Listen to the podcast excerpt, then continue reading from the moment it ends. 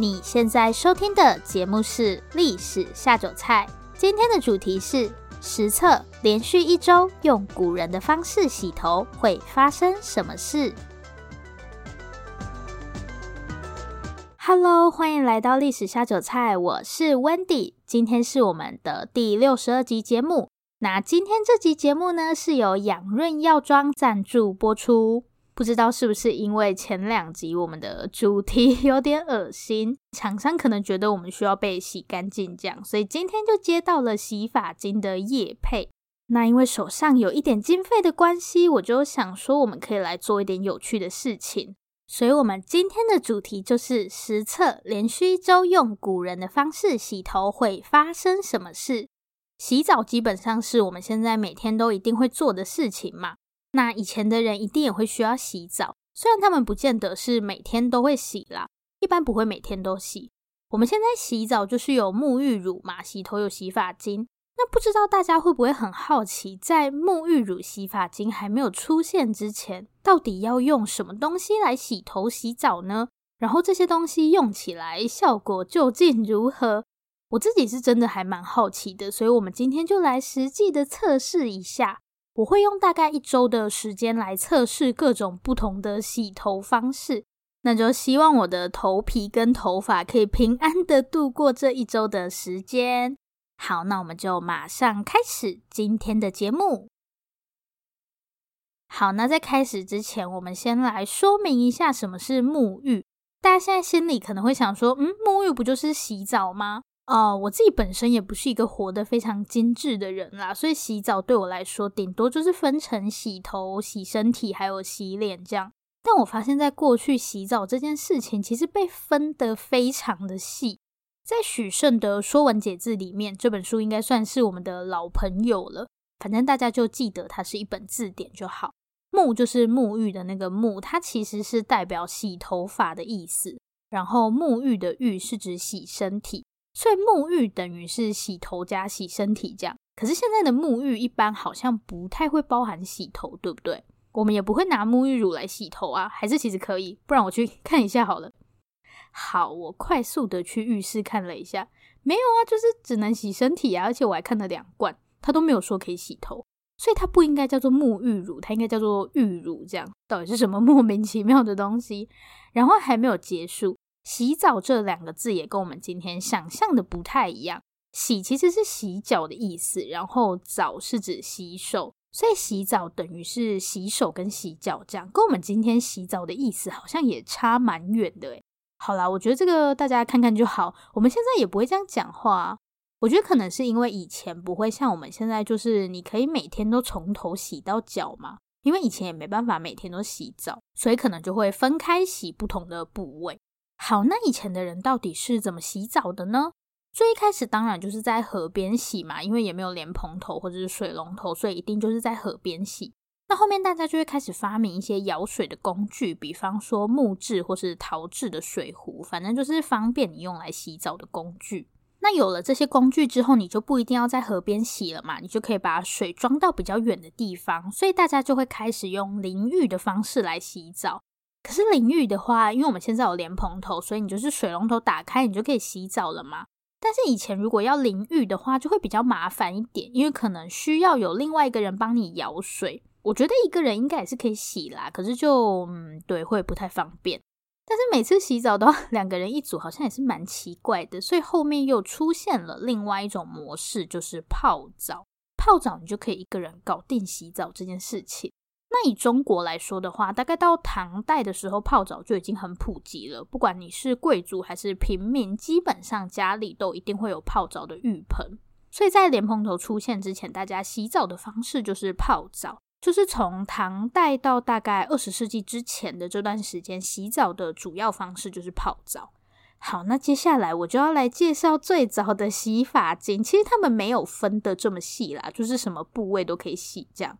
这个东西呢，我相信大家应该都不陌生，因为我们现在在我们的日常生活里，你还是常常可以看到这样东西。这个最早的洗发精就是洗米水。其实我以前就有用过洗米水洗过头，诶，那个时候我好像是长水痘还是怎么样，就很小的时候，然后因为头上有伤口，所以我妈就拿洗米水给我洗头，因为没有办法用洗发精嘛。但是我已经忘记就是洗出来到底是长什么样子。在汉代以前，洗米水就是一个最主要的洗发精。我是不担心洗米水会洗出什么问题啦，但我很怀疑它的效果。我先跟大家说明一下我的发质，我觉得我的发质算是偏中性，不会特别干，也不会特别油。可是我有烫，然后我又没有特别 去保养，所以我的发尾嗯，感觉不太妙。这样，那我们现在就好，先来准备一下洗米水，而且我这次准备的是紫米哦，是怎样？紫米的效果就会比较好吗？这样应该差不多吧。等一下洗完，这个就是我的 晚餐了，不要浪费。那我们就等等见。好，我回来了。这都是多亏了剪辑的魔法。嗯，其实说真的，我觉得它的清洁效果不是太好，感觉不是很去油。因为我大概两天不洗头，都还是可以出门的状态。现在其实已经过了一天啦，我觉得一天已经是洗米水的极限了。但是它是可以消除臭味的，因为我有请其他人帮我闻，看起来是没有什么头油味啦。所以如果是要消除臭味的话，洗米水应该还是 OK 的。好啦，我本来对洗米水也没有什么期待啦，可能是洗米水真的没有很好用的关系，所以到了汉代的时候，又出现了另外一种洗发精。这个间接版的洗发精就是皂荚，肥皂的那个皂，或是也可以叫做皂角。皂荚它其实是一种植物，外观就是呃一棵树的样子。那我们要用的这个部分是它的果实，它的果实长得还蛮像豌豆的，都是偏长条状。只是皂荚的果实比豌豆大很多啦。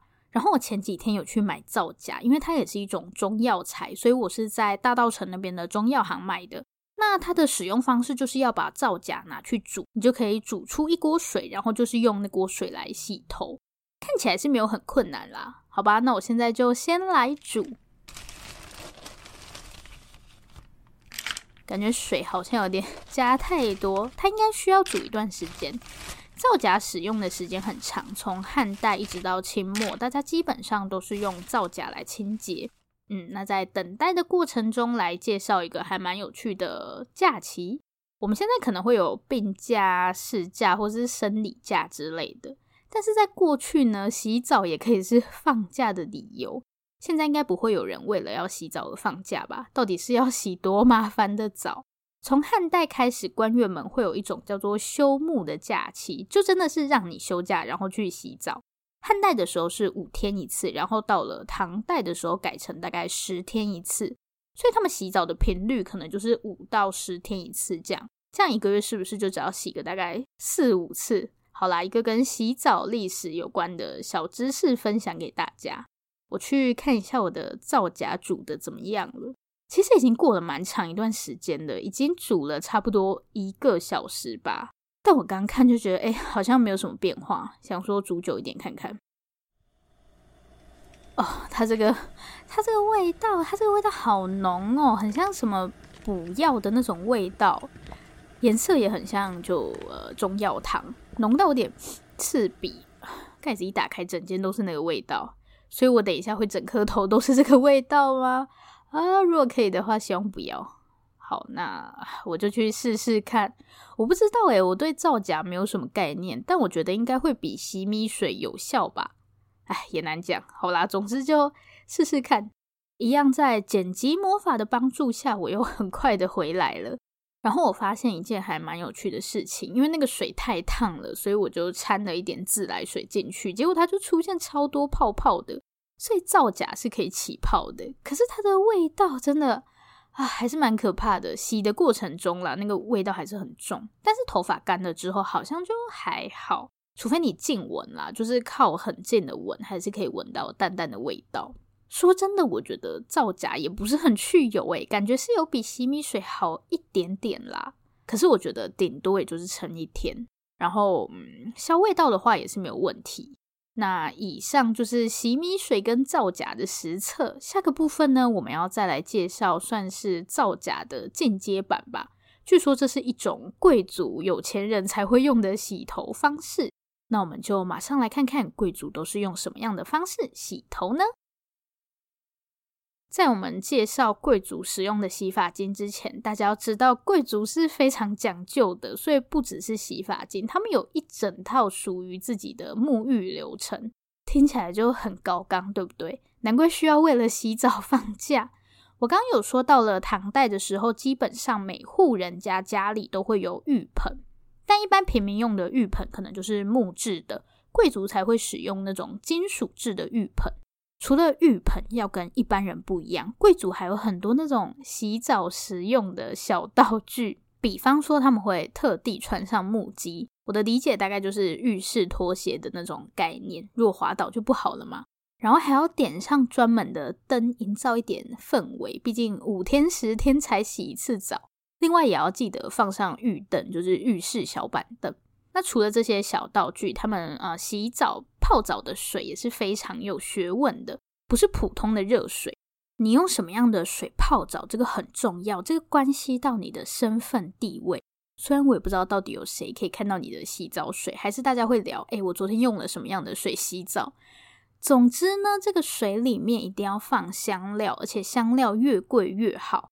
当时大家公认最高级的香料就是产自西域的香料，比方说什么沉香啊、檀香这些东西，进口的就比较贵嘛。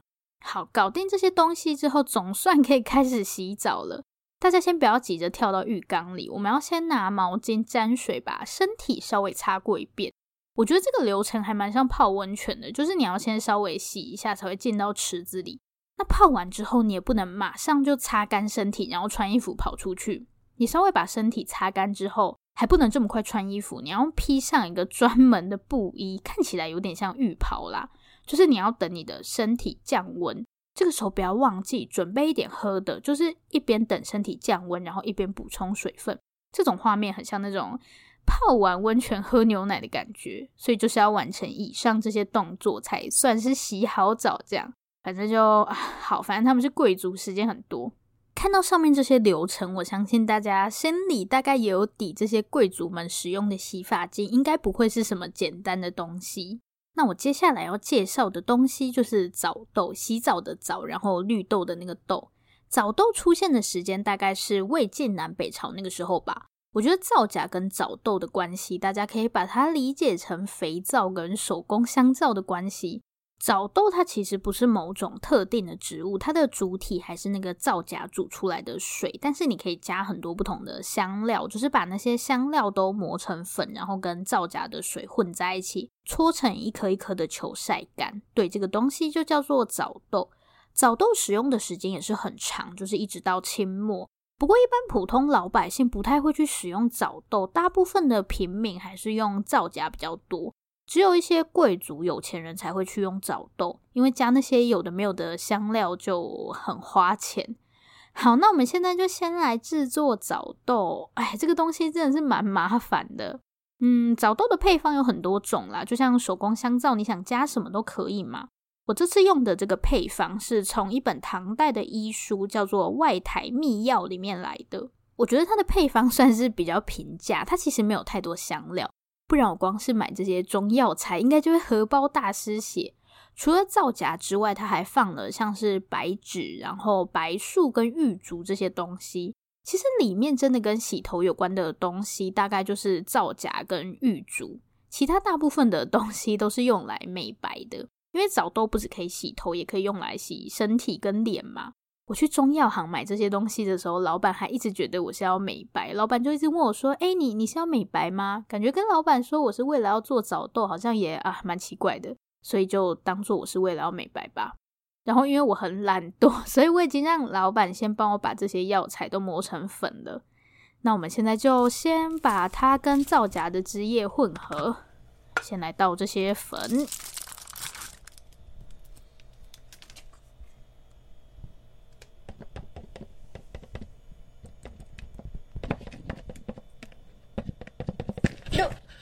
倒太多了，然后搅拌混合，那个皂荚水的味道依旧很刺鼻。没加香料的下场就是闻起来有点可怕。算了，没钱，把它丢到冰箱里，应该会干燥的快一点。嗯，那现在我就要来施展剪辑的魔法了，来去用用看这个澡豆。用贵族的方式洗头，到底会是什么样的感觉呢？其实它现在看起来真的不是很美观，就很像泥巴球，完全没有贵族的感觉。好了，我要去洗了。废话这么多，是不想试这个东西吗？好，我吹好头发了，因为加了皂荚水的关系，味道还是一如既往的不好闻。澡豆碰到水之后就会变成那种泥状，但还蛮奇怪的是，澡豆几乎没办法起泡，诶，皂荚还可以稍微起泡。不过澡豆比想象中去油很多，我本来以为它去油的程度应该会跟皂荚差不多，但是它真的比想象中去油诶，洗完头发感觉还蛮蓬松的，真是完全出乎我意料之外。而且那些贵族用的配方应该比我高级很多啦，所以头上就不会是那种奇怪的中药大补汤味。早豆去油的程度真的超乎我的想象诶。如果是这样的话，可以理解为什么澡豆会一直使用到清末。它真的不难用，跟单纯造假的效果真的差很多。刚刚我们在介绍洗发精的时候，强调的都是它的清洁效果嘛，因为我们现在洗澡的目的就是为了要清洁。但是在过去呢，洗澡不仅仅是为了把自己洗干净而已，它其实有很多不同的目的。因为水就是一种生命力的象征嘛，所以从唐代开始，新生儿出生后的第三天都要举办一种叫做洗三的仪式，就是帮婴儿洗澡。然后到了满月的时候，要再举行喜儿会，亲朋好友们就会齐聚一堂来帮新生儿洗澡。对，他们还会刻意把那个浴盆装饰得很华丽，听起来就很可爱，对不对？那在婚礼或是丧礼的时候，也会特别去洗澡。另外呢，洗澡也被认为具有治病的功效。我觉得它可能比较类似那种洗温泉的概念，就是大家会特地跑去一些温泉圣地之类的地方洗澡。那其实有不少跟洗澡有关的节日，比方说上巳节。上巳节是在每年的农历三月三日。好，那这一天到底要干嘛呢？这一天最重要的活动就是要到河边去洗澡，就是要把你身上不好的东西都洗掉。然后大家应该还记得《兰亭集序》吧？如果忘记的话，国文老师会很难过。就是王羲之写的那个号称天下第一行书的文章。当天他们不是一群人在参加某个宴会吗？其实那天就是上巳节。那除了上巳节，还有一个我们很熟悉的节日，也跟洗澡有关。这个节日就是端午节。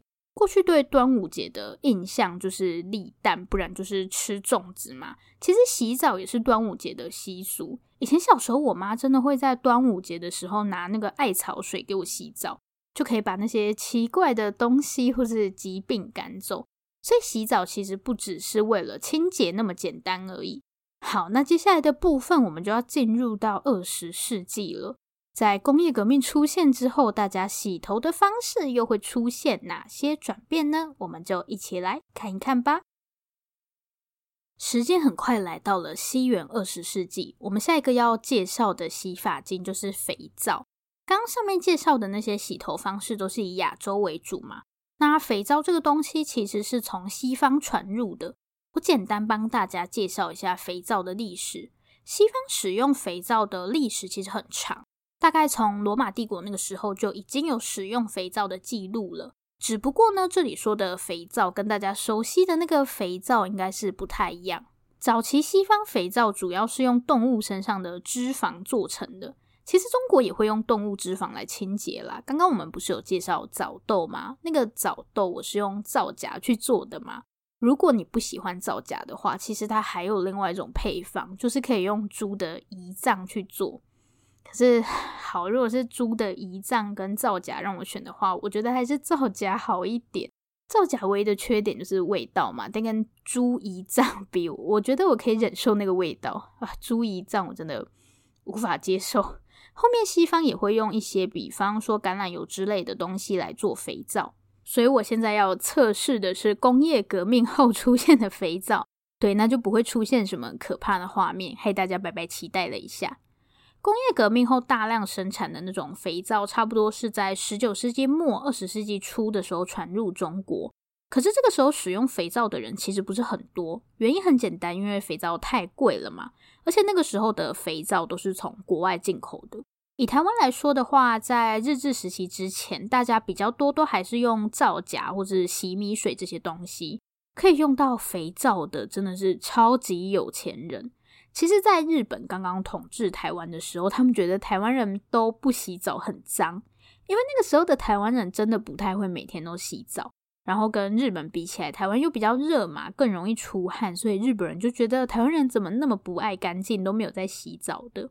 另外还有一个原因，就是当时台湾有很多奇奇怪怪的传染病，像是我们之前有介绍过的鼠疫啊、霍乱这些。日本就觉得台湾会有这么多传染病，是因为大家都不好好洗澡，所以台湾总督府就开始大力宣传，叫大家一定要每天洗澡，保持个人卫生。那因为大家洗澡的频率变高了，所以对那些清洁用品的需求也会提高嘛。很多日本商人就嗅到了商机，开始尝试在台湾生产跟贩售肥皂。到了西元一九三零年代的时候，使用肥皂就已经不是什么很稀奇的事情了，基本上家家户户都会使用肥皂。那接下来我们就来尝试一下用肥皂洗头的感觉。我选了一个比较单纯的肥皂，就是没有加太多其他的添加物。我知道现在有些肥皂其实蛮厉害的，尤其是手工香皂就精致到一个不行。但我今天选的这个肥皂就是单纯的肥皂。好，那我们就 废话不多说，我先去试一下，再出来跟大家说我的心得。嗯，依然是熟悉的剪辑魔法。其实我一开始觉得肥皂应该不会糟到哪里去，毕竟也是工业革命下的产物嘛，理论上我们应该很熟悉。啊！但肥皂洗完给我的感觉就是很干，我也说不上来。其实我觉得它没有到非常去油，因为我觉得头发就没有那种很蓬松的感觉，感觉输给早豆诶，这这是怎么一回事呢？怎么会这样？现代化学工业的产品难道要输了吗？而且肥皂的味道其实也不是很好闻。我看这款肥皂是没有加什么香精或是香料啦，那可能肥皂原始的味道就是这样。啊，我现在对肥皂的印象没有很好诶，我没有办法理解它居然会输给早豆。好，其实我现在已经大概一个礼拜没有用到洗发精了，洗发精应该不会输吧？我现在真的是陷入了深深的怀疑。我们熟悉的洗发精是差不多在二十世纪初的时候出现的，不过台湾人开始使用洗发精要到大概民国五十年，就是一九六零年代之后。这个时候市面上除了有洗发精，还有一个我觉得还蛮有趣的商品，就是洗发粉。洗发粉大概比洗发精早一点点出现，我说的是在台湾啦。所以在试洗发精之前，我想要再多试一个洗发粉。虽然我现在真的 很想念洗发精，其实台湾的洗发精真的要普及的话，可能要到民国七十年了，大概就是一九八零年之后。我爸妈小时候基本上都还是用洗发粉。这个洗发粉，我之前好像有在节目里跟大家聊过。我对它的印象就是超去油，洗完头发就炸开这样。那我现在就去验证一下我的印象到底是不是正确的。我们今天这一集节目施展了好多次剪辑的 魔法，然后洗发粉洗完啊，就是很干。那我的印象没有错嘛？对，超去油。我不讨厌它的味道啦，就还蛮清爽的。可是它应该是除了去油以外就没有什么其他的功效了，但它的清洁效果是真的很好啦。如果你呃一个礼拜没洗头，需要强力去油的洗发精，推荐你使用洗发粉，对，唯一推荐，其他都不行。我好像也没有用过哪一款洗发精去油到这种程度。嗯，那最后啊，我们终于可以来试试洗发精了，等了一个礼拜，终于。大家应该还记得，我们今天这一集有赞助，让我可以买很多 乱七八糟的东西。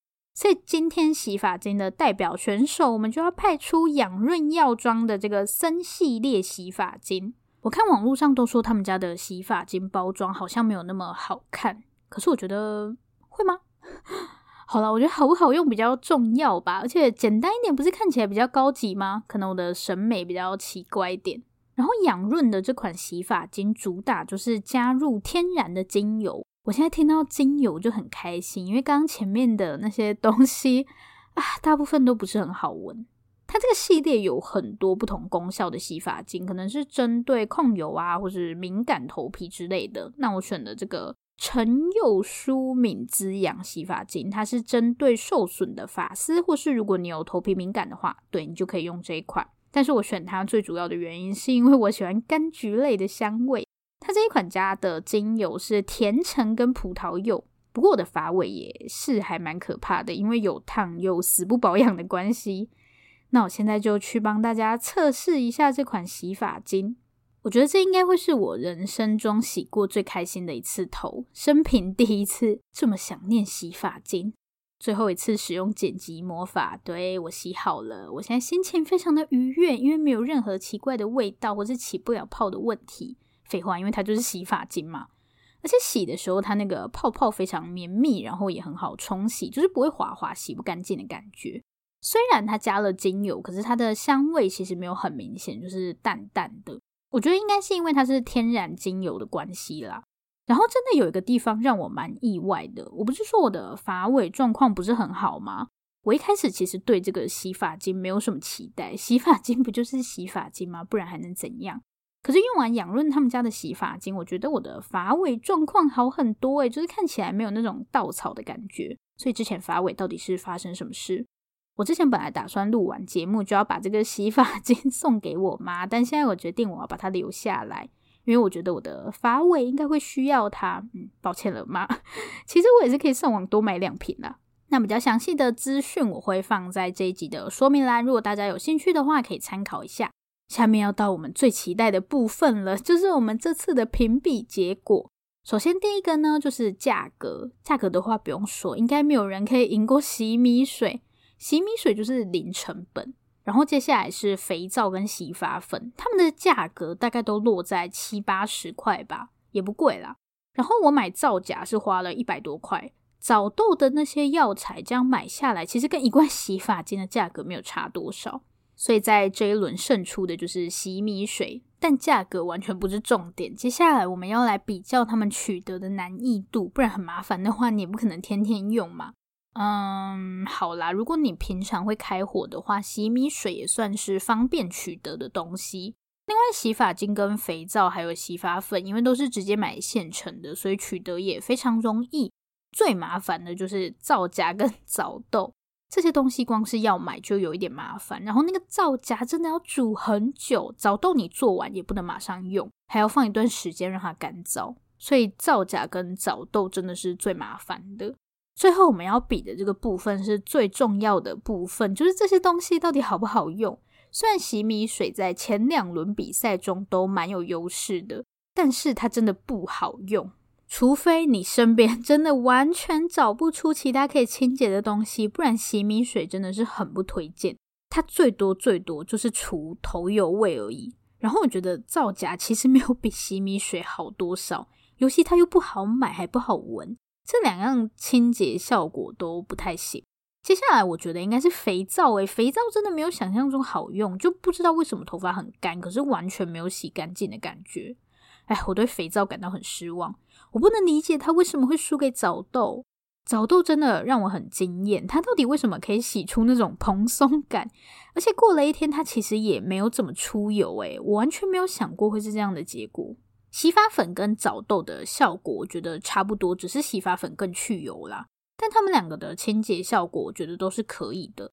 好，那最好用的一件洗发精嘛，拯救了我快要死翘翘的发尾。但我对这个结果一点都不意外啊。综合评价的话，还是建议大家用洗发精啦。你每次用上面那些方法干嘛？活受罪吗？然后厂商可能是考虑到我花了一个礼拜的时间做这种奇怪的实验。他们还寄了一罐法固多头皮营养液给我，让我可以啊保护一下我的头皮。不过我的头皮现在应该还是健康的啦，大家不用替我担心。那我们的实验就到这里结束。